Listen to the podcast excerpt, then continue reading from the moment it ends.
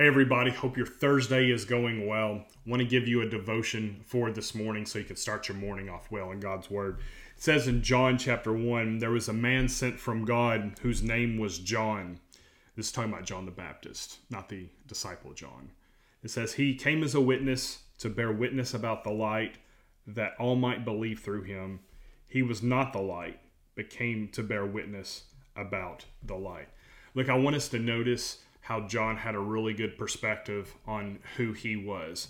Notice that John says he came as a witness to bear witness to the light that all may believe through him. Hey, look, I really want you to take that and internalize that. We can be just like John in that respect, that wherever we go, whoever we talk to, let's make it a mission to be a light to the world and so that others might believe in Jesus and trust Jesus or be more in, in inclined to trust Jesus because they see the light of our life and they see how we live and can conclude that that Jesus must be be real because of the difference that it's made in this person's life. And let's look at the last verse one more time. It says he was not the light but came to bear witness about the light. John had a really good perspective.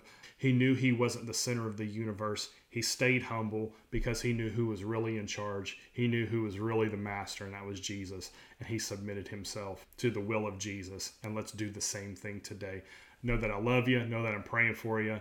Give me a text. Give me a call. Love to hear from you. It's been Pastor Stephen. We'll see you again next time.